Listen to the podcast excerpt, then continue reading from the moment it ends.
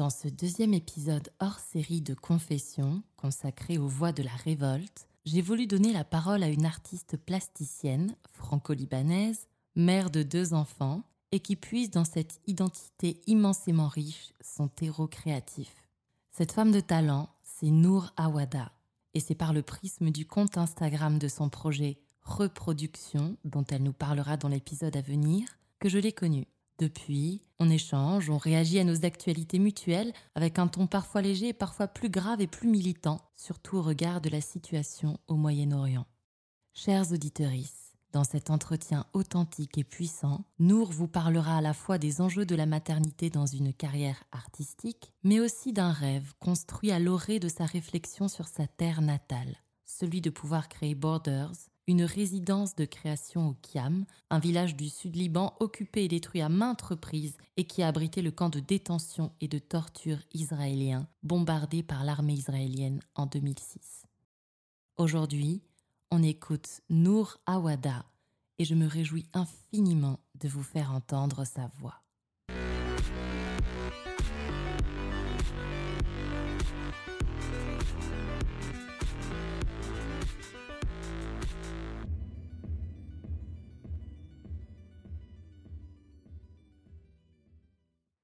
Alors, on y va en mode impro, hein, Charlotte, parce que moi, je ne sais pas du tout les questions que tu vas me poser. C'est fait exprès. c'est l'intérêt. Euh, déjà, tu es à Paris, là, c'est ça? Tu es de retour à Paris? Tu étais en Martinique récemment? J'étais en, Guyane et en Martinique. Alors, est-ce que tu. Ça va? Tu pas trop euh, jet lag, comme on dit Non, non, pas du tout. Je suis même reconnaissante. Je me dis, je, non, le, le jet lag, c'est pas mon truc. Moi, je je, reviens hyper pleine de, ce voyage, de cette résidence, parce que c'était un voyage, mais c'était surtout beaucoup de travail. Mmh et, je, me dis qu'en fait, il faudrait qu'on commence tous euh, l'hiver comme ça, tu vois. Ah bah c'est clair. Ouais, trois semaines au soleil. Chargé de. ensuite, on y va. Ah, c'est trop cool. Voilà, on va commencer peut-être par euh, la base. Est-ce que pour les gens qui ne te connaissent pas, est-ce que tu peux te présenter en quelques mots, Nour? Oui, alors moi je m'appelle Nour Awada, je suis artiste plasticienne franco-libanaise, mère de deux enfants de 8 ans et 3 ans, très très bientôt. Et, et je, je, je, fais de la performance, je fais de la sculpture, j'ai un travail d'écriture aussi. Et j'ai cofondé également avec mon acolyte Émilie McDermott, artiste plasticienne également, un projet de recherche qui, s'intitule Reproduction, qui est soutenu par le ministère de la Culture et qui interroge euh, l'impact de la maternité dans les carrières des artistes autrices. Donc on peut ajouter à cette description le fait que je sois militante féministe. Tu embrayes incroyablement sur ma deuxième question, euh, au sens où j'allais dire que dans ce deuxième épisode, du coup, euh, hors série, un peu de, de confession, consacré aux voix de la révolte, ben, j'avais envie de faire entendre ton travail et du coup ton parcours, parce que pour moi, c'est évident que ta démarche artistique est engagée. Euh, mais est-ce que tu dirais, toi, du coup, sans vouloir de manière outrancière un peu instrumentaliser l'art, euh, que ton travail a une dimension militante? Est-ce que toi, tu te considères comme, euh, comme une activiste? Alors, je n'ai pas bien compris. tu parlais d'instrumentalisation?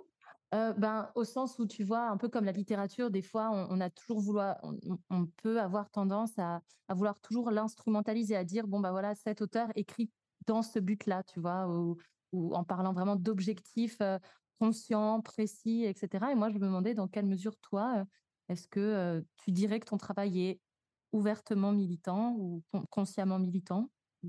En fait, il est, il est consciemment militant, mais je crois que c'est important de, mmh, Alors, donc, il est consciemment militant. Pourquoi? Parce que mon travail, il, évolue au gré de mon propre vécu personnel.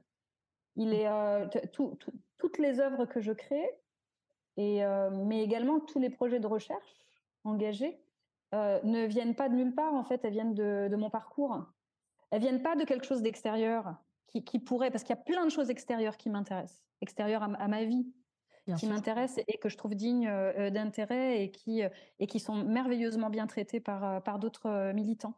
Mais, mais en l'occurrence, moi, je me suis appuyée plutôt sur des, des expériences vécues. donc, en l'occurrence, ici, là, on parlait de la maternité. qui est un sujet qui m'intéresse fortement, qui est un sujet qui, jusqu'à présent, enfin jusqu'à présent, jusqu'à quand même il y a assez peu, et, et, pour le moment je peux parler que du domaine de l'art, était considéré comme un sujet tabou, un sujet qu'on tait, qu'on taisait du fait de son, cette dimension anecdotique, trop triviale, trop quotidienne, enfin là pas assez, euh, pas assez fameuse en tout cas pour être, euh, pour être un véritable sujet d'appropriation pour, euh, pour les artistes. Mmh c'est encore une fois une vision de l'art hein, qui, qui, est à déconstruire. Et, et comme je, je, dis souvent que mon féminisme est né véritablement à la naissance de mon premier enfant, bah, par la force des choses, ça c'est venu transpirer en fait dans, dans, dans, mes textes, mes performances, mes œuvres. Bien sûr, il y a une dimension bah, forcément identitaire dans, dans, ton travail, du coup. oui. J'imagine. Elle n'est pas du tout, c'est pas du tout conceptuel, dans le sens que j'ai. ce qui m'intéresse, c'est pas du tout la forme ni l'idée. Enfin, ah, en fait, moi, ce qui m'intéresse, c'est le témoignage. Comment un, comment un témoignage qui commencerait par je mmh puisse, puisse toucher un collectif. Et voilà, comment, comment passer finalement du privé à l'intime et donc de l'intime au collectif. Et ça, c'est vraiment, c'est très subtil comme, comme recette, tu vois, comme, mmh comme on dit, comme équilibre. Et, et c'est ce sur quoi je travaille. Et en même temps, on sait que je est universel et que quand tu parles de toi, ça, ça, forcément, tu parles aussi des autres. Enfin, en tout cas, ça, ça peut résonner. Bah, ça, résonne chez, chez, pas mal de gens, pas, pas, tout le monde, bien entendu, et, ça, je le respecte. Euh, mais ça, résonne chez des gens, et puis euh, bah, c'est mes, mes, petites victoires, tu vois, à toute petite échelle. Bien sûr. Bah, du coup, mmh. tu, tu, parles de ce projet euh, reproduction. Je, je, dis, je, dis pour les auditoristes qu'il y a un petit jeu de mots, en, en, somme, puisqu'il y a des, des, crochets sur re pour voilà, parler de production et aussi de, de l'aspect, ben, du coup, comme tu disais, enfin de, du projet qui est axé autour de la maternité. Est-ce que tu peux nous parler un petit peu de, ben, je sais pas, de la jeunesse de ce projet, par exemple? Mmh, Oui, absolument. Et puis Émilie serait ravie, euh, surtout que je ne l'ai pas prévenue qu'on allait parler de reproduction, elle, va être contente. euh, et, mais c'est inévitable parce que maintenant, ça fait partie de nous, hein, de nous deux, euh, d'Émilie et moi. En fait, reproduction, c'est né, euh, est né en 2020. Mmh Donc, euh, euh, d'un point de vue du calendrier, c'est né quatre ans après la quatre ans après la naissance de la première du premier enfant d'Émilie, cinq ans après la naissance du mien. Mmh. Et il s'avère que la genèse, c'est simplement une histoire de, de vécu. Moi, j'avais très mal vécu la naissance de mon fils. D'accord. Tu veux nous dire pourquoi Oui, oui, oui, absolument, parce qu'en fait, c'est aussi fondamentalement politique. c'est que, bah, en fait, on m'avait pas du tout alerté sur les enjeux qui, allaient être soulevés par une maternité, une parentalité dans une carrière artistique. Mmh Et dans le sens d'alerter, c'est que, comme je le disais tout à l'heure, c'est un non-sujet, donc on n'en parle pas. Et on a beau avoir des professeurs femmes euh, et mères euh, dans les écoles euh, d'art, en réalité, on n'en parle jamais. Et donc, moi, j'avais totalement intégré hein, le système tel qu'il était, je dis il était au passé, encore c'est un passé très très proche parce que c'est en train de se transformer, mais et qui était qu'en fait, bah, la, maternité, la parentalité n'a pas véritablement sa place. Ça prendrait trop de place justement dans un parcours professionnel artistique et créatif. Et donc, ce, serait, ce serait se mettre des bâtons dans les roues d'une ascension au cœur d'un système ultra compétitif mmh et qui exclut totalement la dimension biopolitique de, de, la parentalité. Donc, en fait, tout ce qui est de l'ordre de la pause, tout ce qui est de l'ordre de la, le ralentissement, tout ce qui est de l'ordre de la maladie ou de, enfin, tout simplement la, le postpartum, en fait, peut pas peut pas être peut pas être pris en compte dans, dans la carrière d'une artiste. Et, et, pourquoi je le dis, c'est parce que on attend quand même des artistes une linéarité de leur de leurs activités artistiques qui viendrait justifier d'un parcours réussi, enfin, tu vois, d'une carrière réussie. Et toute cette introduction pour dire que quand Dario et mon fils adoré est né, j'ai associé cette naissance à la fin de ma carrière professionnelle. Et il, a fallu que je déconstruise ça. Et je rencontre cinq ans plus tard, et j'en ai fait d'ailleurs des performances, j'en ai fait des textes. c'est le projet en 2024 aussi d'allier tous, tous ces textes-là les uns avec les autres pour parler de cette progression politique, enfin, cette, la progression de cette réflexion politique. Et, et Émilie, je la rencontre à, un moment où j'étais particulièrement en colère. Donc, mon fils avait, devait avoir 5 ans. Ma carrière, elle est en fait très bien. Hein. tout, tout, se passait super bien. C'est simplement qu'évidemment, si j'avais été solo, j'aurais été beaucoup plus rapide.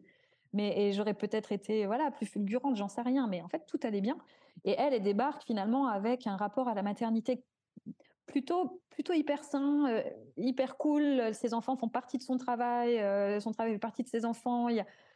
Et puis en fait, tout commence comme ça. C'est-à-dire tout commence par une discussion, dispute, discussion, où on se dit mais on a chacune à apprendre l'une de l'autre.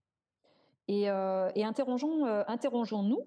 Donc au travers de questions, on s'est beaucoup questionné l'une et l'autre. Et puis ensuite, interrogeons les femmes en France, les femmes artistes autrices en France. Mmh de, ça est né. vous avez tout à fait. 12 questionnaires. un questionnaire encore en ligne. Donc, si les, les auditeuristes l'entendent, voilà, il est en ligne et, on va le mettre en lien. Absolument. Et on continue finalement à, euh, réceptionner des réponses extrêmement fondamentales, fondamentales en fait pour notre recherche.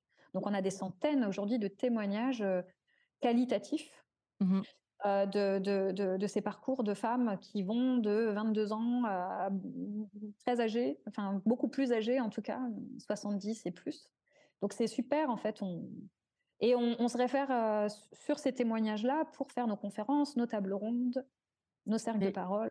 C'est ce que j'allais dire. Du coup, euh, une des ambitions aussi de ce projet, c'est de, sensibiliser les femmes à, à cette question, c'est ça, à cette problème. Je n'ose même pas parler de problématique. Est-ce qu'on peut dire problématique En tout cas, ce... si, si. En fait, c'est, alors c'est pas une problématique, ce sont des questions, tu as raison, mais qui soulèvent des problématiques, qui mettent en lumière des obstacles.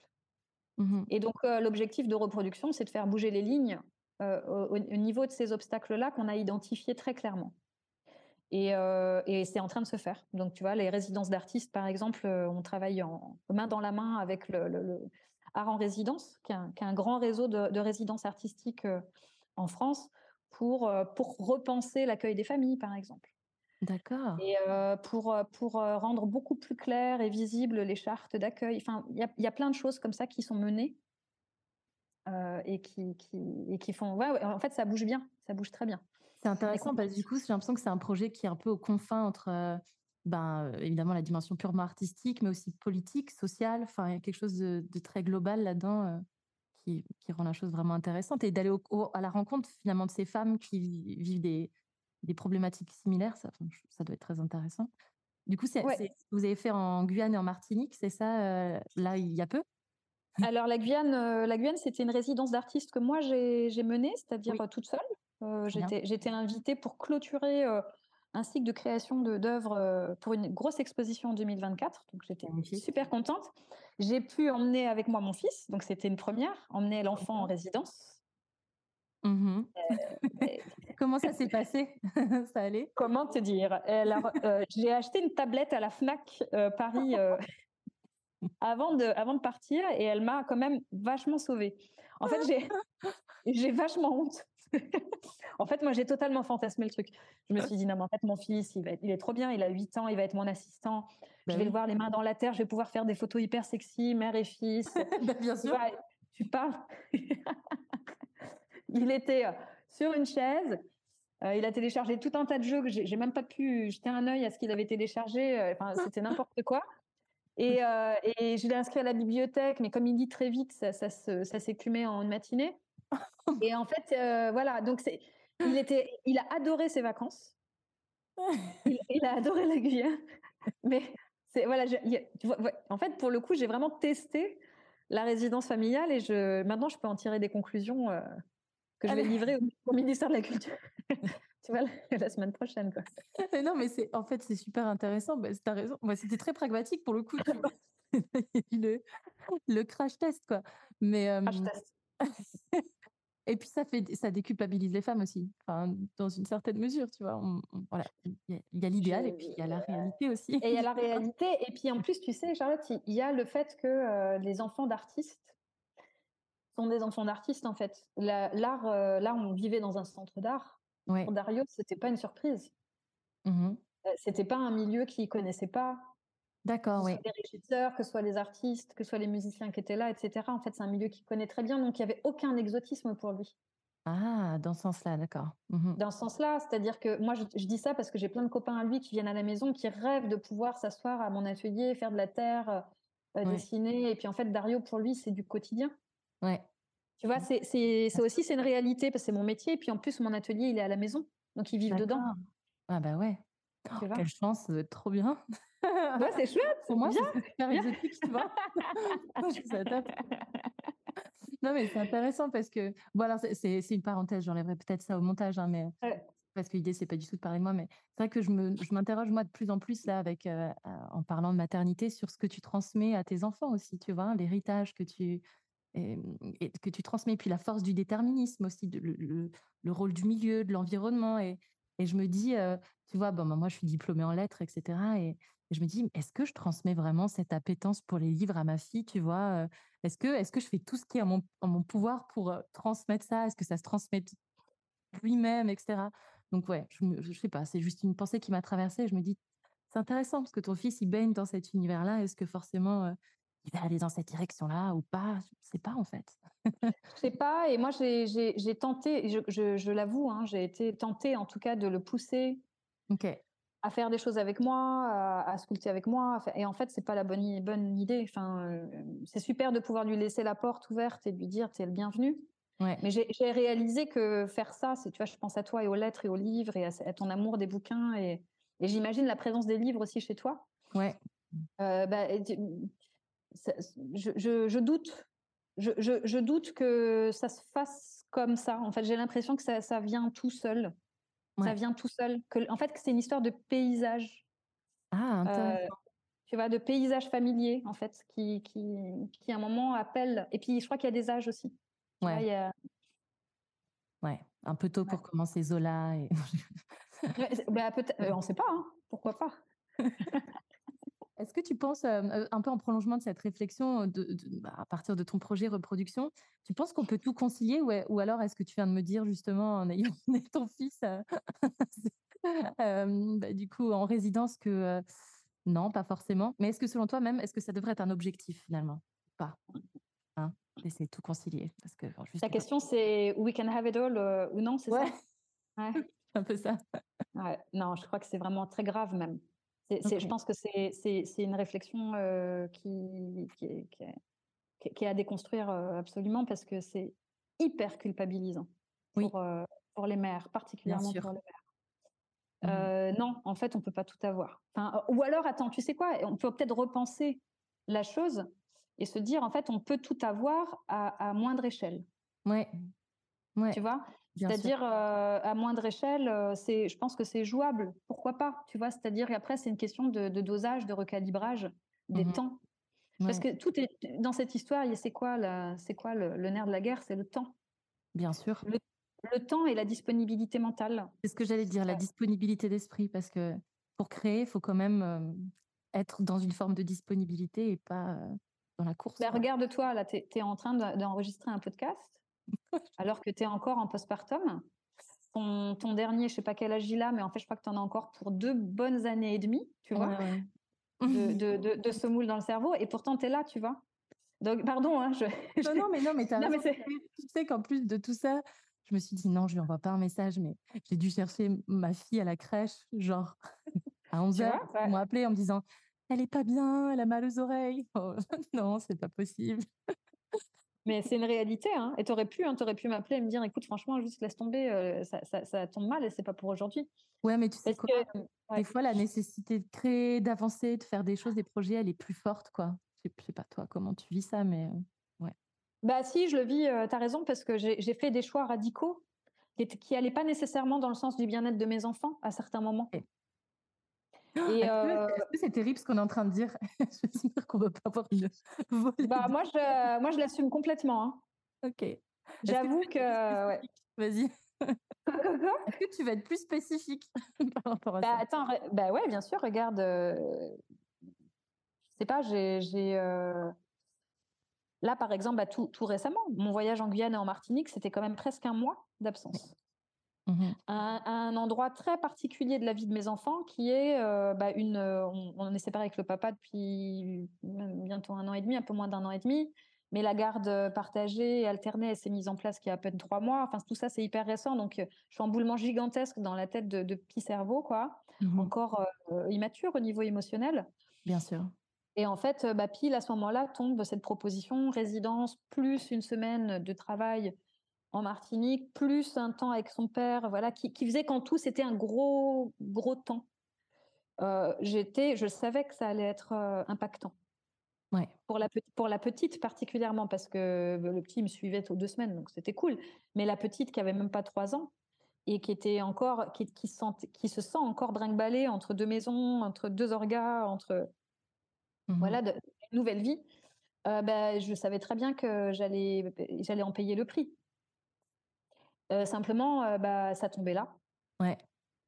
En fait, je, je, réalité des fois aussi qui fait que les choses. Pardon, je voulais pas te couper. non, non, tu as raison. Il y avait un principe de réalité qui correspondait en tout cas à la mienne et, et pas la sienne. La sienne, c'était j'ai besoin de toi. La mienne, c'était là, j'ai besoin de ce moment, j'ai besoin de ce voyage. Mmh. Et ça fera partie de son parcours. Moi, j'ai envie de pouvoir dire à mes enfants, que ce soit aujourd'hui ou plus tard, je, vous ai donné l'exemple. Oui. En fait, on, ce, qui se passe, ce qui se passe en réalité, c'est que tant que je suis heureuse et épanouie et puis pleine de mes expériences, qu'on discute ensemble, bien entendu, ben, vous serez forcément heureux et épanoui et plein parce qu'il y a une, moi, c'est comme ça que je le vois en tout cas. Il y a, il y a une, il y a une sorte de cordon euh, symbolique euh, mmh dans lequel on, s'auto-nourrit. Enfin, tu vois, on se nourrit euh, les uns les autres.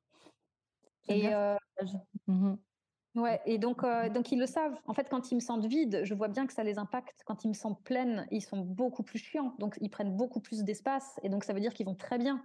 Tu vois, L'enchaînement là est génial. Non, mais c'est vrai, je, je m'en rends compte. si, si, si, elle n'était pas bien, elle me, là, elle me ferait pas vivre la misère. Enfin, ce que je veux dire, c'est qu'elle a l'espace pour pouvoir, euh, pour pouvoir polémiquer. Oui. Euh, et pour pouvoir dire, je suis pas contente, il va falloir maintenant que là, tu, tu répares. Et puis, et là, je suis à l'écoute, tu vois, mais je lui rappelle quand même. Je lui rappelle, en fait, tu sais, maman, elle a, elle a trop kiffé.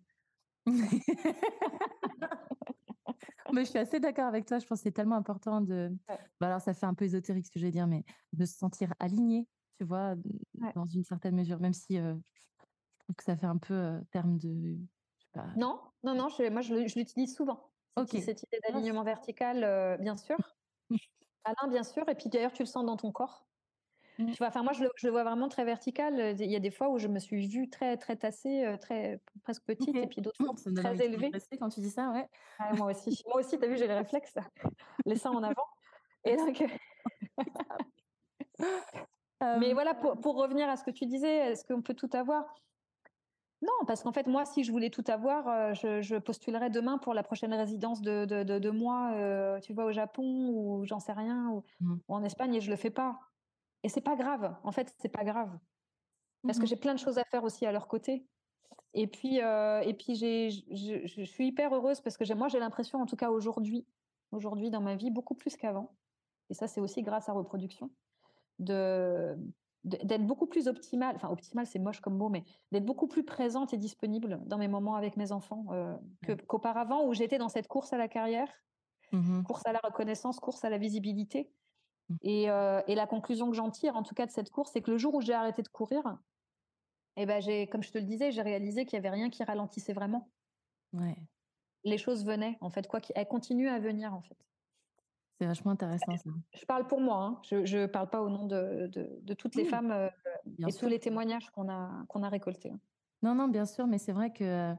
Euh, alors, c'est une réflexion que je me fais aussi beaucoup en ce moment. Je me dis, quand, quand tu es là avec tes enfants, sois présente, enfin vraiment là, quoi. J'essaye de me dire. Euh, c'est dur, hein Donc, vraiment, et de ne pas être d'un coup happé par mon téléphone, par, etc., ou par d'autres pensées, etc., mais vraiment de vivre les, des moments qualitatifs, quoi en fait. Ouais. Mmh. c'est dur parce que c'est super ennuyeux, souvent. Et mmh. enfin moi, les, moi, les moments dinette et les moments poupées, tout ça, j'avoue, hein, c'est pas mon truc, quoi. Enfin, tu vois, je, je m'ennuie. Ah mais, mais, ouais, moi, je m'ennuie. Et donc, j'essaie de trouver d'autres alternatives. Tu sais, des podcasts pour enfants, on écoute des trucs, on danse. Tu vois? T'es pas très jeu symbolique alors, non, euh, non, Non. Une licorne qui arrive. ok. Ah, ma fille, elle est en plein dedans là en ce moment. dans des scénarios et tout, incroyable. J'aimerais, j'aimerais qu'on discute d'un autre pan un peu de ton, de ton travail et qui, qui est aussi en lien avec peut-être une résidence à venir en 2024. donc, comme tu l'as affirmé au tout début, es, tu es né au Liban, tu es né à Beyrouth, c'est ça?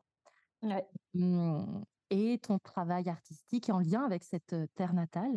Tu, me, tu, me dis si, si je dis des maladresses, mais je Ah, je t'écoute. comment, comment ta relation au Liban a, a influencé ta pratique artistique? Alors, euh, alors déjà, il faut savoir, je l'ai dit au tout début, je suis franco-libanaise. Donc j'ai une, mère euh, qui est d'origine française bretonne, elle y mmh tient, comme beaucoup de Bretons. Et, euh, et j'ai un père qui, qui n'est plus là malheureusement, mais qui, qui, qui était donc libanais. Mmh. Et, et, alors je, je, le dis parce que c'est quand même particulier. Ma mère se retrouve à suivre par amour cet homme qui parle pas très bien français ou si peu, euh, en 78, donc on est euh, à l'orée de la guerre, hein, la guerre civile. Et, euh, et bon, bah, à, peine, à peine un an et demi plus tard, elle tombe enceinte, c'est sous les bombes, donc mon grand frère. Ensuite, elle y reste, j'arrive je, dans... J'arrive.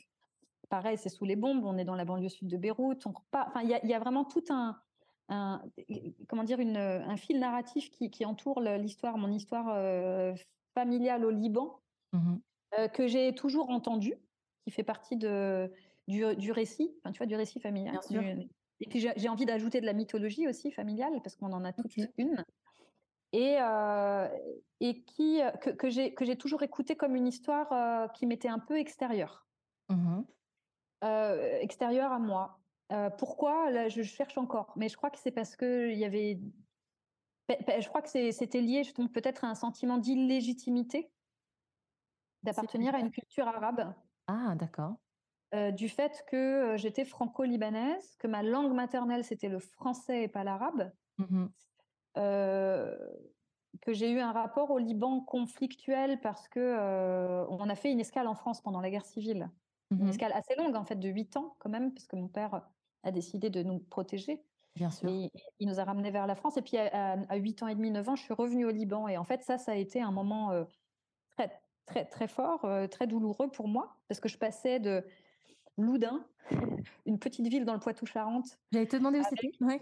voilà, euh, tu vois, à côté d'une usine d'écarissage, les vaches et tout ça. Enfin, c'était vraiment. Mmh. c'était enfin, c'était voilà, c'était typique, bah on va dire, tu vois, à, à Beyrouth, qui était donc là, on est en, 95 ou 94, je sais plus. Mmh. Oui, c'est ça. À Beyrouth, qui est détruite parce qu'on était encore là, on venait de sortir de la guerre civile. En, fait, on dit que la guerre civile se termine en 90, mais en réalité, en 95, quand on arrive, ça bombarde encore. Et donc, euh, donc la, ville n'est pas encore reconstruite. Donc, tu vois, ça a été un vrai choc euh, du chez soi. Qu'est-ce que ça, là, tout à coup, euh, un déracinement. Et puis, je crois que c'est pour ça que je m'étais mise à distance. Tu vois, il y avait ce truc de, en fait, j'ai pas choisi une situation qui m'a été imposée petite fille, et puis je n'ai pas envie d'appartenir à cette histoire. Et ça m'a, ça m'a, ça m'a suivi longtemps, très longtemps. Et euh, à la naissance de, Dario, mmh et ben, c'est souvent ce qui arrive en fait. Quand l'enfant arrive, tu vas avoir un, une réflexion sur la transmission très forte. Enfin, mmh tu, vas, tu vas y penser en fait. Voilà, qu'est-ce que tu l'as dit tout à l'heure, qu'est-ce que tu transmets en fait à tes enfants? Et là, et là, tout à coup, euh, son papa étant italien, moi étant franco-libanaise, il fallait réfléchir à voilà les langues, euh, quelle langue on va parler aux enfants, euh, est-ce que je l'emmène au Liban, je l'emmène pas au Liban? En fait, je réponds tout de suite. mon fils parle italien, enfin mes, enfants parlent italien et français, ils parlent mmh. pas arabe. D'accord. Toi, tu parles arabe Et moi, je parle arabe. Alors, j'ai un arabe qu'on appelle un arabe cassé. D'accord. c'est, ben voilà, c'est une, expression que j'aime beaucoup, que j'ai déjà repris dans des textes performance. En fait, c'est un arabe qui, qui, qui se casse à, des endroits de la, de la, de, la, comment on dit, à, l'endroit où on ne sait plus quoi, on ne sait plus comment formuler sa pensée. D'accord. Donc, je, donc je peux avoir, euh, je peux avoir des discussions basiques du quotidien, mais par contre, ce qu'on est en train de mener toi et moi aujourd'hui, je pourrais pas l'avoir en arabe. Ok. Cependant, je peux comprendre absolument tout ce que tu me dis si tu me parles en arabe. Ok, ouais, ouais, très bien. Mmh tu vois? Donc, euh, c'est une sorte de double vitesse. Et, et mes enfants sont jamais allés au Liban. D'accord. C'est-à-dire qu'à chaque fois que je suis retournée au Liban depuis leur naissance, j'y suis allée seule. En fait, j'ai profité, des, suite à la naissance de mon fils, des années qui restaient de mon père pour lui poser des, tout un tas de questions. Mmh et, et c'est comme ça que progressivement, je me suis reconnectée avec, avec mon pays. Alors, c'est, mmh, comment dire, je, la reconnexion, elle, s'est faite au travers d'œuvres d'art, en fait, hein, évidemment, de performance. Enfin, je dis évidemment.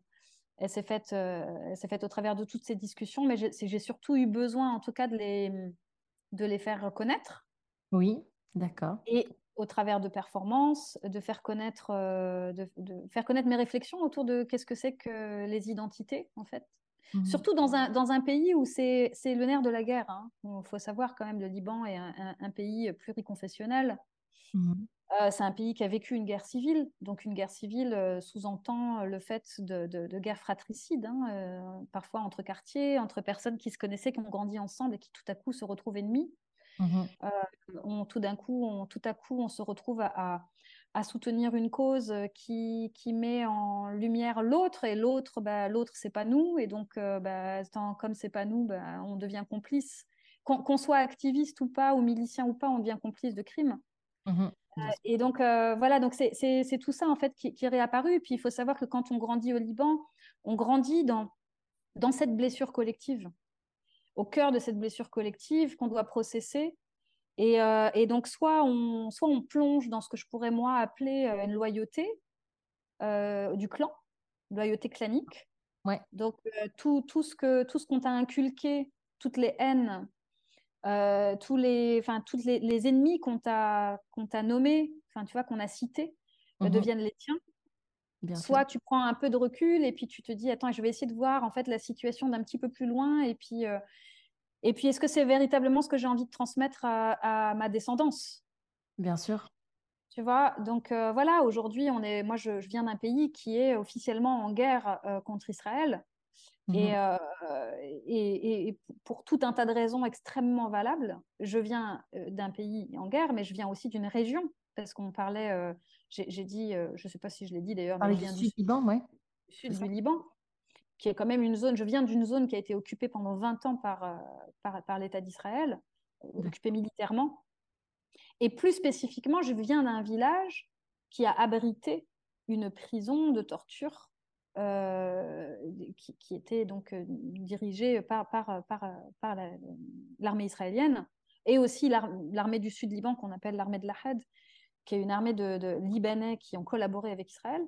Euh, et, et, donc voilà, donc en fait, je, je, vis dans un village, en tout cas, j'ai ma maison familiale, qui est d'ailleurs mon legs, le legs que mon père euh, nous a fait, euh, moi et mes deux, mes deux frères, et qui se trouve à six minutes à pied de cette prison, qui, qui était un lieu de mémoire jusqu'en 2006 et qui ne l'est plus aujourd'hui parce que l'État d'Israël, comme beaucoup d'États autoritaires, détruit les mémoires la géographie mémorielle Bien sûr. Euh, de, du pays.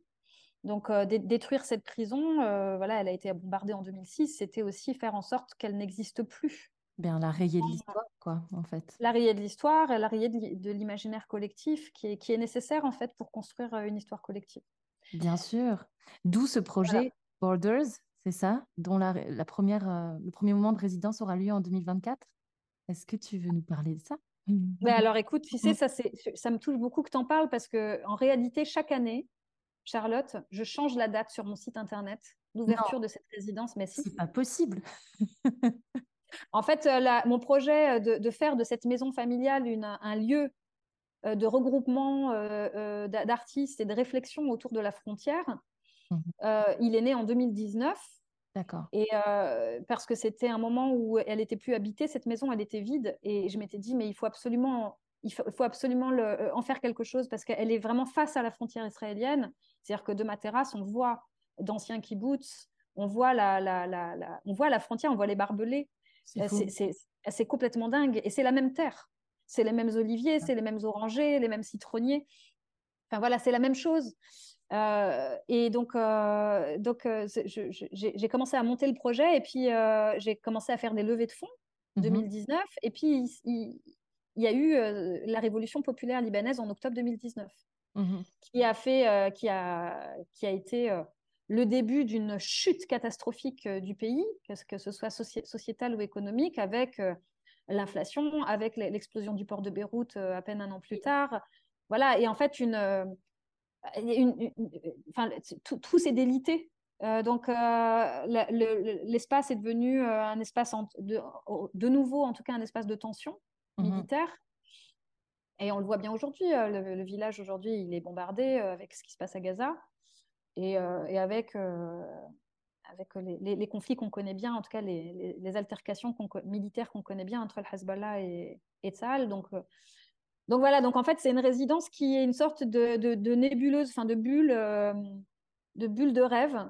Et donc, euh, donc voilà, donc pour Borders, écoute, c'est mon, c'est mon, mon objectif. Ça fait partie de mes bébés. Forcément, avec la situation politique actuelle, il n'y a rien de plus imprévisible, j'imagine. Mais du coup, tu as encore une partie de ta famille euh, qui, est, qui est dans le village là-bas, enfin, qui est au, sud, euh, dans le sud du Liban?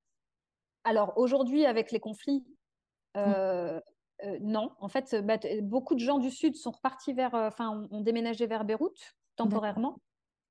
en général, il y a toujours une frange de la famille des gens du sud, hein, plutôt vers les grandes villes centrales et vers le nord. Donc, mais non, aujourd'hui, non, pas du tout. Euh, là, la maison est vide, les maisons familiales autour sont vides. On ne peut pas se permettre parce qu'il y a, y, a, y a, des roquettes qui tombent euh, de manière totalement imprévisible. Mmh, c'est inimaginable. Enfin, c'est terrible en fait. Il n'y a pas de, pas de, de, mots assez forts pour dire, euh, dire tout ça. Non. Non, et puis ce qui est terrible aussi, Charlotte, c'est de voir. Enfin, tu vois, moi, je suis l'actualité bah, au jour le jour, évidemment, vis-à-vis -vis de ce qui se passe à Gaza en Palestine et, euh, et au Liban. Et, et je ne sais pas comment te dire, mais c'est qu'il n'y a presque pas de surprise. On est tellement, en fait, ça fait tellement partie de notre histoire. Mmh euh, j'ai beaucoup de mal à beaucoup de mal à poser des mots justes dessus parce que tu peux pas parler de normalisation de la violence. Mais, mais, mais, à la fois, euh, tous les enfants libanais pourront te le dire, que ce soit ma génération euh, ou la même, je pense, la génération des plus jeunes, comme celle de mon grand frère, euh, on a été biberonnés aux, aux, écrans télévisés qui, étaient allumés H24 avec, avec le, en, comment dire, en, background le, conflit israélo-palestinien et puis israélo-libanais et puis israélo-tout, quoi. Enfin, je veux dire, voilà. Comment tu vis ça, toi, la distance, euh, à, titre personnel euh, ouais. Comment est-ce que tu vis ça? Tu peux pas obligé de répondre. Si, c'est une question très perso. Donc, euh, bah, en fait, la, distance, elle n'est pas facile à vivre parce mmh. que être loin, bah, forcément, nourrit l'imaginaire. on se sent impuissant, particulièrement impuissant. On se sent aussi privilégié. Ouais à un, endroit, un endroit de l'injustice la plus totale. Mmh Et ça, c'est quand même un, quelque chose à porter. Tout à fait. Enfin, voilà, je, je, rappelle que je suis loin. En fait, je, je suis à, à 4000 km, 3000 4000 km du, du lieu de, de, conflit. Après, j'ai ma famille là-bas qui me permet, avec laquelle je suis connectée tous les jours. Bien sûr. Mais, euh, et puis, j'ai surtout des, une amie très proche qui, qui, qui est euh, familialement euh, liée à Gaza et qui, qui est comme une, cousine, hein, une cousine de cœur. Et, donc forcément, euh, et puis ça me touche. Enfin voilà, moi je, viens d'un, je parlais de la banlieue sud. En fait, à 10 minutes à peine en voiture, il y avait le camp de, de, de qui, est un camp palestinien bah, dont, les personnes qui sont là-bas sont des, des, gens qui ont vécu la Nakba. Donc en fait, voilà, ça fait partie de quelque chose, en tout cas d'une histoire qui m'est très proche et avec laquelle je me suis, je me suis toujours sentie euh, très proche. Mmh euh, tout à l'heure, je te parlais de Borders et du fait que de ma terrasse, euh, voilà, on peut boire le café en, en regardant cette plaine qui descend comme ça jusque vers l'ancien kibbutz. Et, moi, ça me, ça me, rendait vachement triste. Et j'ai le souvenir de, mon père qui disait, tu sais, un jour, on, on pourra passer la, frontière et puis on ira, on ira cueillir les, citrons là-bas. Et, euh, et bah, évidemment, ça se fera jamais. Tu vois. Enfin, je, je, je, sais que ça faisait, ça faisait partie des, tu vois, de, d'une reconstruction d'une histoire euh, rêvée, fantasmée, mmh où, la, Palestine reprendrait ses droits et euh, retrouverait, les Palestiniens retrouveraient leurs droits. Et puis, euh, et puis aussi, voilà, n'oublions pas 2006, on parlait tout à l'heure de, de, de, de, 2006 et du, du, conflit qui, a opposé le Hezbollah et, Israël. En fait, Israël, en 2006, avait utilisé encore une fois les bombes au phosphore, les bombes chimiques. Et, bah, et en fait, c'est totalement débile puisque c'est la même terre. Donc en fait, c'était euh, euh, radioactiver euh, finalement des terres qui sont les mêmes. Nous, on s'est retrouvés avec des pastèques qui se logeaient au creux d'une main, et puis des citrons à quatre têtes et des, enfin voilà, des, des, choses totalement aberrantes bah, qui, qui, ont abîmé les, terres, qui ont abîmé les plantations, et sans parler évidemment des, des civils qui, qui, ont été tués et des maisons qui ont été détruites. Euh, donc euh, voilà, c'est puis c'est quelque chose qui, que, j'ai vécu. C'est-à-dire, je suis partie dans les maisons qui ont. Nous, notre propre maison, enfin la maison de ma grand-mère, a été bombardée au phosphore. C'est, mmh. J'avais pris des photos, je les ai jamais retrouvées. Vraiment, ça c'est un de mes grands regrets. En fait, euh, la, la, la, la, bombe au phosphore, ça brûle. Ouais. C'est pas comme une bombe traditionnelle qui détruit. En fait, la bombe au phosphore brûle. En fait, elle imagine une énorme décharge de chaleur qui brûle. Et, et, je me rappelle, on était rentré dans cette maison qui était couverte de blanc, enfin de, poudre grise. Et, euh, et, tout était à sa place, sauf qu'en fait, tu touchais la serviette et partait en, en, cendres. Sauf que c'est incroyable. C'est incroyable. ça, ça, souffle pas euh, les maisons, mais ça, ça carbonise. Ça brûle. Ça brûle. Ça brûle. Bah, c'est des images, moi, qui me restent et qui sont encore très, très fraîches dans, ma mémoire, euh, pourtant de jeune fille à l'époque. Euh, mmh. euh, voilà, tu vois, j'ai encore, hier, j'étais en train de, replonger dans certaines images et, j'ai retrouvé une, image de moi à 15 ans avec un Kalachnikov dans les mains. Je pourrais te l'envoyer. Waouh! Et, et qui, qui, qui, qui, est issu du, jour, du jour de la libération du, Liban Sud et de la prison du Kiam. J'ai eu la chance de pouvoir être là, en fait. Et donc, tu avais, ces armes à terre, tu avais les tanks, tu avais tout ça euh, qui était là. Et on a fait les photos souvenirs en fait, de nous sur des tanks et avec des calaches. Ça, en fait, ça devait être très émouvant. Euh, enfin, alors, pas de te voir en calache, mais je veux dire, euh, le, de vivre un moment comme ça, historique, enfin, où, où, tu sens que ton histoire individuelle, elle est peut-être mêlée à l'histoire avec un grand H. Collectif. Ouais, ouais. En fait. Et, je sais, hein, j'en parle là maintenant, je suis en train de te décrire ça, je sais que ça paraît totalement dingue. Enfin, tu vois, il n'y a, y a, rien de, y a rien de beau hein, dans une, petite, une jeune fille de 15 ans avec un calage dans les mains, mais encore une fois, tout est à recontextualiser. Bien sûr. Oui. Tout, tout, est à, tout est à voir dans son ensemble, en fait, dans un ensemble très complexe. Et euh, oui, ce jour-là, on m'a mis un calage dans les mains et j'étais très, très heureuse de l'avoir dans les mains parce que j'étais très heureuse de pouvoir immortaliser cette image de moi en guerrière. Mmh euh, parce que, euh, parce que je, je me disais, c'est, bah, ça va rentrer dans mon histoire à moi, en fait. Moi aussi, je le célèbre, ce moment-là. Ouais. Ah, tu vois, j'allais te demander euh, s'il y avait quelque chose, si en ce moment il y a quelque chose qui, qui, qui t'émeut ou qui t'indigne particulièrement. J'imagine que, que ce qu'on vit en ce moment, que, que, le conflit en ce moment fait partie de ces choses-là, en tout cas. Tu peux le nommer, hein comme, comme tu disais, la sémantique, des fois, il faut être tellement précautionneux. Je... Non, mais moi, je comprends tout à fait la précaution. Parce qu'aujourd'hui, euh, aujourd'hui, je crois que c'est très important, en fait. Cette précaution, elle est très importante. Euh, on a en face de nous des gens très, très puissants. Ouais. Et, et, euh, et, on le sait, en fait, que des carrières peuvent être détruites pour, des, pour certains partis pris, que ça, ça remue beaucoup d'émotionnel. Oui. que, que, qu'il y a des questions identitaires qui, qui, qui jaillissent et qui, et qui font réémerger aussi de, de, très profondes blessures. Mmh Mais euh, aujourd'hui, bien entendu, moi, le, génocide qui, qui, qui, se, qui se passe à Gaza, euh, là, depuis un mois, euh, plus d'un mois, qu'est-ce que je raconte? C'est de la folie maintenant. Enfin, tu vois, même là, tu vois, j'ai même plus de notion du temps. Beaucoup plus d'un mois. Et, quelque chose qui me, fait, qui me fait pleurer tous les jours. Je me dis, mais c'est juste pas possible. Et, et tu vois, je, on, parle souvent de cette histoire d'identification. Moi, je suis très très touchée de voir un, soulèvement aussi, euh, un soulèvement populaire aussi puissant. Ouais. À des endroits où c'est difficile de s'identifier avec des Arabes. mais... pour, plein, pour plein de raisons différentes, pour des mmh. raisons culturelles, pour des raisons raciales, pour des raisons de physique, pour des raisons de, de, de, de, religion, enfin, tu vois, de croyance. C'est difficile.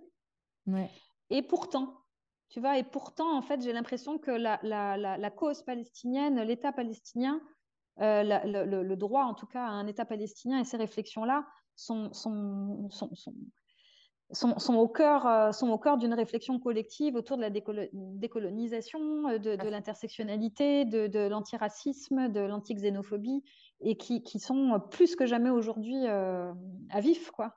Clairement.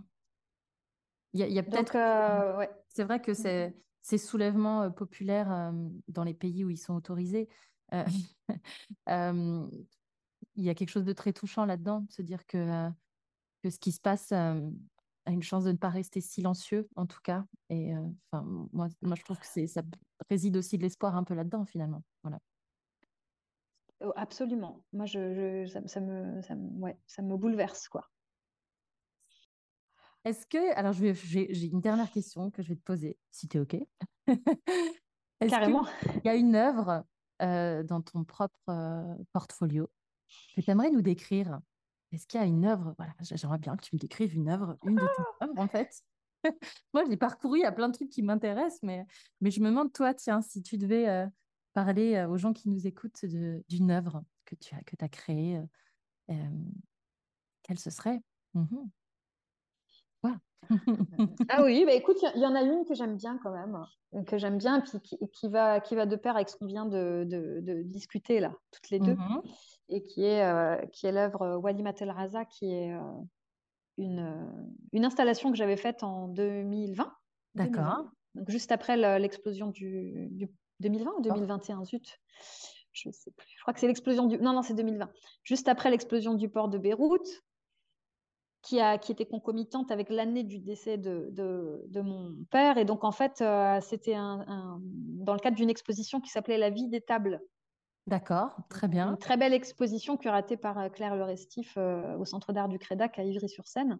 Mmh Et l'idée, c'était de, de, faire une exposition faite de tables, mais la table en tant que euh, lieu de création à un moment de notre histoire où on était donc en plein Covid et on pouvait plus se déplacer et il n'y avait plus notre liberté de mouvement et que les artistes avaient beaucoup de mal à réintégrer leurs espaces de travail, etc., etc.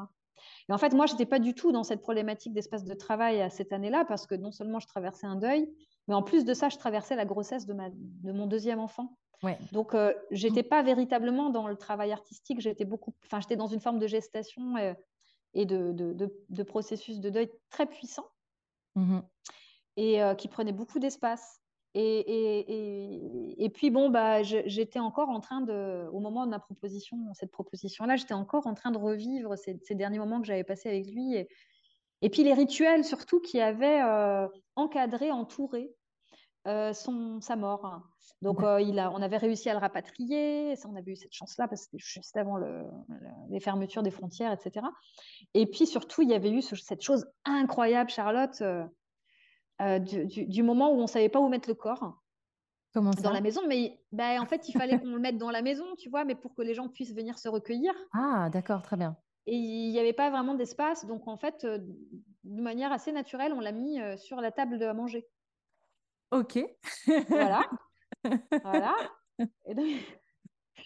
Et donc, c'était, c'était assez fou parce qu'en fait, tu avais ce corps donc entouré d'un linceul, hein, bien, sûr, il, est, recouvert, qui était posé sur la table à manger. Et les gens s'asseyaient autour de lui euh, pour discuter, mais aussi pour lui parler, se recueillir et tout. Sauf que moi, je regardais la scène en me disant, non, mais là, c'est du grand théâtre. Enfin, il y a un truc vraiment du théâtre, tu sais, du, théâtre sacré, quoi. Oui. Euh, qui, qui, est en train de se, jouer aujourd'hui, là, devant mes yeux. Et je peux pas, je peux pas ne rien faire de cette image. Et sans compter qu'après l'enterrement, donc évidemment, on a déplacé son corps, on l'a enterré, on est revenu manger autour de cette table. Il ah ouais, la symbolique, là, elle est très, très, très forte. Enfin, C'était très fort, euh, c'était très beau, c'était très doux et c'était très généreux, en fait, mmh euh, aussi, ce, moment de, repas euh, collectif avec la famille. Et donc, je garde cette image en tête en me disant un jour, je vais, je vais en faire quelque chose. Quoi. Et quand on me propose la vie des tables, on me dit Qu'est-ce que tu veux faire sur ta table? Je dis Non, mais en fait, ma table, ça va être la table la table que j'ai, sur laquelle j'ai mangé, mais sur laquelle j'ai, lui ai dit aussi au revoir. Mais c'est également une table en verre qui va euh, être explosé, que je Ah, vais exploser en mille morceaux. euh, à l'instar justement de, de- de ce qu'on me racontait de cette explosion du port de Beyrouth, parce que parmi les témoignages qui ressortent en fait post-explosion, au-delà de la tragédie euh, des pertes de vie et de, la destruction d'un quartier entier, c'était le bruit du verre sous les pas. Ok. Et, et toutes ces- tous ces, ces- ces millions de petits morceaux de verre que, que les gens retrouvaient partout des mois et des mois après, en fait, dans leur propre maison. D'accord. Ok.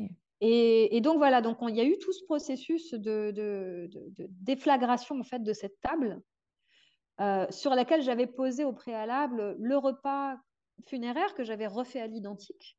Waouh. Et euh, avec, j'avais retrouvé quasiment les mêmes assiettes, j'avais mangé moi-même sur ce, dans, dans chacune des assiettes, etc. Et puis en fait, on, voilà, on a, la, la- la- la curatrice a accepté en fait de, de, de, de, de me laisser euh, revivre, rejouer en fait cette, cette scène, quoi, avant de la montrer au public. Donc ça a été, euh, ça a été un très très beau moment. Puis je trouve que c'est une belle pièce parce que au-delà de, au-delà du récit individuel, bon bah ça parle de- du deuil, quoi. Tout simplement, ça parle du deuil et puis de, de la sublimation en fait de, de, de cet état tout particulier qu'on va qu'on tout- qu'on vit tous ou qu'on va tous vivre. Bien et qui est un état qui nous fait passer euh, d'un bah, qui, qui, qui, qui nous grandit, qui est vraiment qui nous grandit fort et euh, et euh, moi en tout cas personnellement je me suis sentie après et puis aujourd'hui bien plus puissante qu'avant. Il y a, y peut-être même quelque chose d'un peu euh, cathartique dans, dans cette démarche euh, finalement euh, artistique. Ou je sais pas, est-ce que tu penses que ça t'a aidé aussi euh, dans ton, dans ton travail de deuil, de, de, de rejouer cette scène? Je sais pas. Si si, je pense que je pense que bah, je l'avais je l'avais plutôt bien bien bien traversé je pense et puis euh, oui mais je- en fait pour être plus précise enfin pour répondre à ta question plus précisément je crois que j'ai eu cette chance là. J'ai Mhm. eu cette chance de transformer C'est ça. tu vois? Et ça, ça fait partie des, des outils que nous, on a, les plasticiens, et euh, c'est, génial, quoi. Est-ce Je suis reconnaissante à mon métier. il y a des captations de cette, euh, de cette, de, de cette installation, c'est ça, de cette, euh, de cette œuvre performative? On trouve ça sur. Alors, euh, alors, tu vas trouver des photos sur le site internet de Wali Matalraza. Ouais. Ok. Et euh, par contre, le- euh, toute la dimension performative, c'est faite en toute intimité. J'ai évidemment des vidéos. Très bien. Ouais. Euh, j'étais enceinte, j'étais bien bien enceinte. J'avais un énorme ventre. je- je- on me voyait dé- dé- défracter la table. C'était assez fort comme, comme image. Et je les ai jamais rendus publics. C'est génial. Il y a un texte, euh, il y a un texte qui accompagne le, le- le travail qui était distribué bah, aux gens qui venaient. Et puis, euh, mais parce que de toute façon, toutes mes œuvres sont, sont précédées généralement, enfin, euh, sont généralement précédées d'un texte qui est rendu ou pas public. J'ai un, un travail d'écriture très présent. J'a- J'allais te demander aussi, parce que tu m'en as parlé avant de ce travail d'écriture, et puis quand j'ai parcouru ton, ton portfolio, je suis aussi tombée sur, euh, sur, euh, sur les fragments que tu as écrits lors du confinement, tu vois. Et, Ah oui. euh, et, euh, et je me demande, je me demandais si, euh, si tu imaginais aussi un peu une, les regrouper, en fait, ces textes-là, tu vois, euh, en faire, je sais pas, euh, un livre, une Une édition. une édition. Ben oui, en fait. Eh Voilà. ben, écoute, oui, c'est prévu. En fait, j'ai Ok. j'ai- j'ai des, des bien, je dirais pas des centaines, non, bientôt une centaine de pages d'écriture, de textes. Certains sont, sont rendus publics au travers d'extraits que je vais, je vais performer. Bien. D'autres sont pas encore, euh, sont pas encore rendus publics. Mais c'est en effet un projet là qui va être euh, lancé en 2024. Pas- Peut-être pas une édition, pas encore. Ouais. Quoique, franchement, c'est un de mes, mes rêves euh, cachés. Je le dis pour la première fois. Mon Avis Dieu, à ceux qui nous écoutent, on ne sait pas. hein. Euh, C'est clair. écouté à Paris. Alors, est-ce qu'à Paris, il y a des gens qui ont envie de... Non, mais clairement, c'est pourrait, hein. Ah oui, et puis, et puis ce serait une édition un peu polymorphe avec euh, vraiment entre, entre dessin, œuvre d'art et puis, et puis écriture. Mais en tout cas, je, les, les, les textes sont performés, Ok, sont magnifique. régulièrement performés. Voilà. Trop, trop bien. Merci Ouais. infiniment, Nour. Franchement, ça m'a fait tellement plaisir. Je, enfin, je suis vraiment très reconnaissante que tu aies pris du temps, en fait, dans... Attends, mais merci à toi, Charlotte. Vraiment, je suis, je suis contente parce que moi, je te suis, euh, je te suis, je rigole. Je rigole et j'a- et j'a- et j'adore le pan, enfin, tu vois, ce nouveau pan. Enfin, je, me permets de dire que c'est nouveau, c'est ça, parce qu'il y sûr. a, Ouais, ouais. je, je le trouve. euh, Enfin, moi, je suis très honorée, enfin, tu vois, d'être la seconde euh, artiste à passer. euh, Ah, il y a mon mari qui m'écrit. Ça va, chérie? Il se dire. Oui, je- Oh purée, doucement. Et attends, moi j'ai, moi j'ai une question pour toi. Ouais, vas-y, dis-moi. Mhm. Parce que vraiment, quand, quand je t'écoute, je me dis, non, mais en fait, il en prend plein la gueule. Oh, le Alors, je sais que c'est... Non, mais je sais que c'est un mari hypothétique dans tes podcasts. Enfin, que c'est une figure oui. euh, archétypale, tu vois, c'est un peu l'image d'épinal de l'homme, euh, euh, l'image d'épinal féministe de l'homme. Mais c'est, c'est, je me dis que quand il écoute, qu'est-ce qu'il se dit? Non, mais attends, il est, il est complice. Il est mort de rire. Ouais, non, mais surtout, je lui, je lui lis toujours mes épisodes avant, tu vois. Hier, hier il est rentré, bah, justement, c'était mardi, il est rentré à 20h, j'ai fait T'as du temps là, t'es dispo Le pauvre, il s'est tapé une, journée de boulot. J'ai fait Je peux te lire ce que je publie demain matin Donc, non, non, il sait, il sait. Et non, il est complice, tu vois. Mais même, euh, bon, en ce moment, il a plus trop le temps, donc j'ose même pas lui demander d'enregistrer des trucs. Tu sais, des fois, quand j'ai des parties où il intervient, là, tant pis, je fais toutes les voix moi-même. Mais Mais non, non, il est, euh, il est OK, il est OK, ça va. Il, est, il sait que c'est du, c'est de l'humour, donc euh, que je tire les ficelles. Ah, mais c'est, c'est, c'est trop bien. Enfin, moi, je me marre et, et, je me suis dit, mais quelle complicité, parce que franchement, dis-lui à Pierre-François ouais. qu'il n'y a pas, ouais. pas tous les hommes, vraiment, que je connais dans mon entourage, en tout cas, seraient en mesure euh, de, de pouvoir rigoler. Parce que, en fait, comme, comme tu plonges ah. à l'intérieur du sujet intime, et on sait très bien que tu vas les, les, les romancer, les, les, enfin, tout, il y a, il y a tout truc ça n'empêche qu'en fait, on ne peut pas, en tant qu'auditrice, on, se, on, on t'imagine. En fait, on t'imagine chez toi, on t'imagine avec ton mec, on t'imagine avec tes gosses, qui sont tes gosses, ton mec, enfin, tu vois. Ouais, Donc, je me, dis, euh, je me dis, waouh, il est trop fort, quoi. Enfin, il, a, il doit avoir beaucoup d'humour, de, vous devez vachement vous marrer.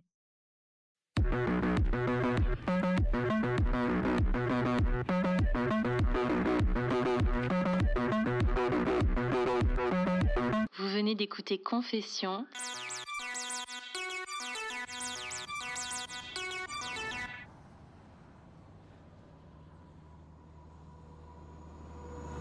Pour me soutenir, n'hésitez pas à partager ce podcast et à mettre plein de commentaires et plein d'étoiles.